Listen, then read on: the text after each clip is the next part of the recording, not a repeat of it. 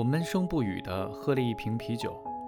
方文说：“我要问问你们几个，让你们跟喜欢的姑娘谈一场柏拉图恋爱，一点都不流氓，你们谁愿意？”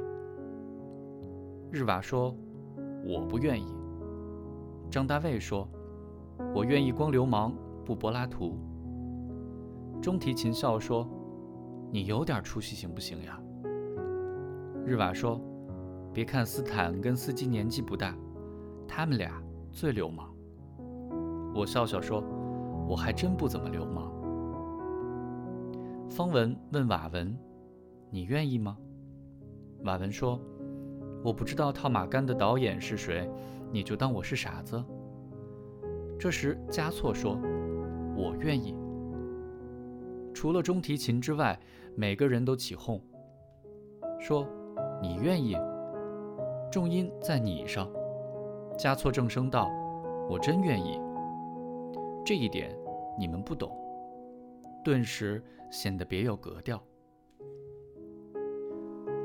没啤酒了，瓦文说。男的张罗着下楼去买，女的也要跟着，都乒铃轰隆的找鞋穿鞋。七敏说：“别把我一个人扔在屋里啊！”方文，你陪我吧。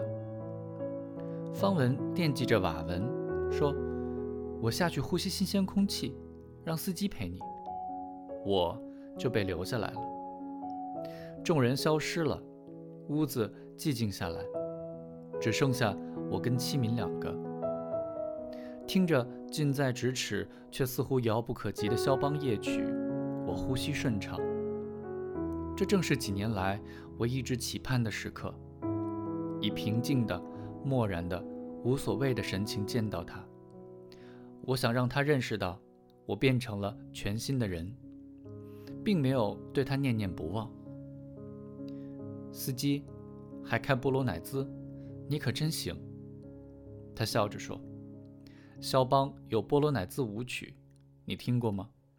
不如夜曲，我觉得闹耳朵。”在暗暗的灯光的斜照之下，他笑吟吟地看着我，终于说：“你还好吗？”“挺好的。”我说。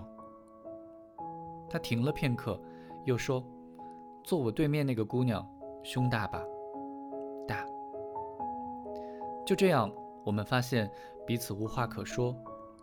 我多少次设想过，再见到她时会说些什么。无论如何也想不到，竟然是某个不相干的姑娘的胸围。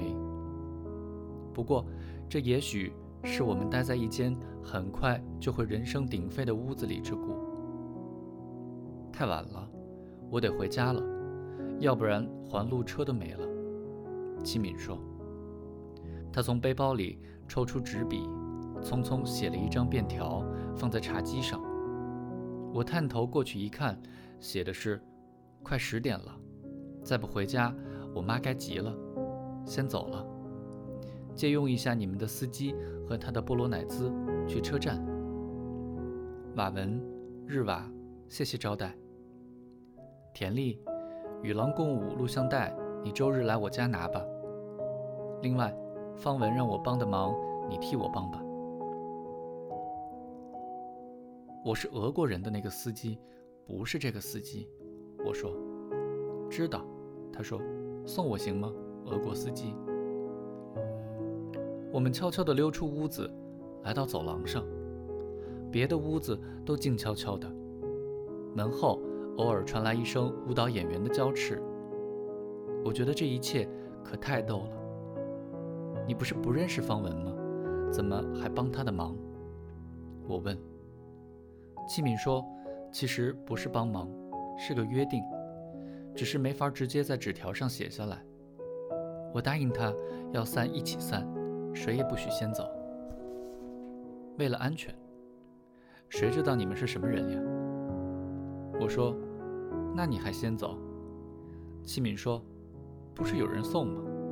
有田丽呢。再说，刚才我叫没叫他留下来陪我？他自己追着男人下楼去了，怪我。我不无愕然地说：“还真是滴水不漏。”我长大了，他满意的说：“我们都长大了，是不是啊，夏冲？”我们匆匆的跑楼梯时，听到另一侧的楼梯上笑语喧哗。瓦文他们正在拖着一箱啤酒上楼来。黑暗中，我们跑过了两栋宿舍楼，穿过小广场，经过一个从没见过喷水的喷泉。那是一个芭蕾舞女像。我和瓦文曾研究过她怎么喷水，可是根本找不到喷水口，只能猜测，到了夏天，她就会把裙子脱下来，蹲下去。我们出了大院的大门，我的脚步慢下来，说。瓦文喜欢你，你看出来没？他利落地说：“没，我净看你了。”秋天的黑暗如丝绒一般。他低低地笑着，微微喘息。这么莫名其妙地跑了，还拐走了一个姑娘。他们做的豆腐煲特别好吃，恐怕以后吃不到了。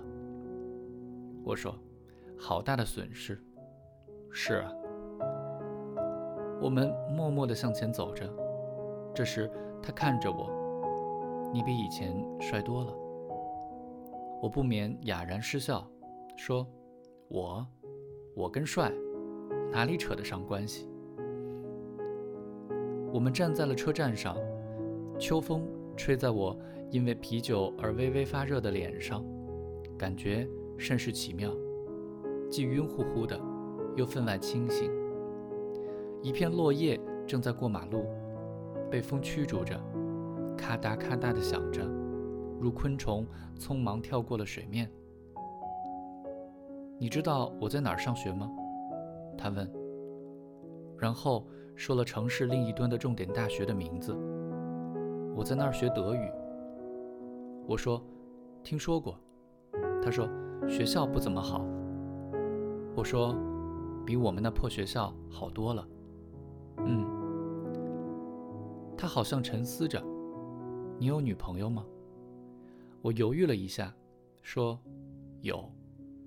他不假思索地说：“一定很漂亮。”这不假思索给我一个印象，就是他早准备好了这么说。问题是，我有什么理由有漂亮的女朋友？而且一定。就连为什么要说自己有女朋友，我都不明白。算不上，我又一次鼻腔共鸣地笑起来。谈话中断，差不多是为了表明对刚才的话题并不敏感。我问：“你呢？你有男朋友吗？”他说：“我啊，好像没有。”什么叫好像啊？他说：“还问你？”反正问了，就是好像。又一次谈话中断。稍后他说：“我家前年搬到了中山公园那边。原来我家住哪儿？你还记得吗？你也肯定再没去过。”我说：“没什么事儿要去那边。”他说：“可我去过你家。那时候你去外地上学了。有几次晚上，我在你家院子外面待十分钟。”心里想，下一分钟你从院子里出来了。现在想想，好傻呀。后来我就不去了。环路车来了，我走了。你要是愿意，去我们学校找我吧。我住十二宿舍四零八，除了周三和周六都在。周三和周六回家。要是你夏天来就好了。我们学校西门外。有家冷饮厅特好的，奶油特别纯。可惜现在是秋天了，时间过得好快呀。末班环路电车拖着辫子渐渐驶近了，我送你回家。我说，他说别了，等你回来就没车了。嗯，抱歉，连累你吃不到豆腐堡了。带小螃蟹的，真可惜。他上了车，向车后走，挑选着座位，直到车开出去，也没有看我。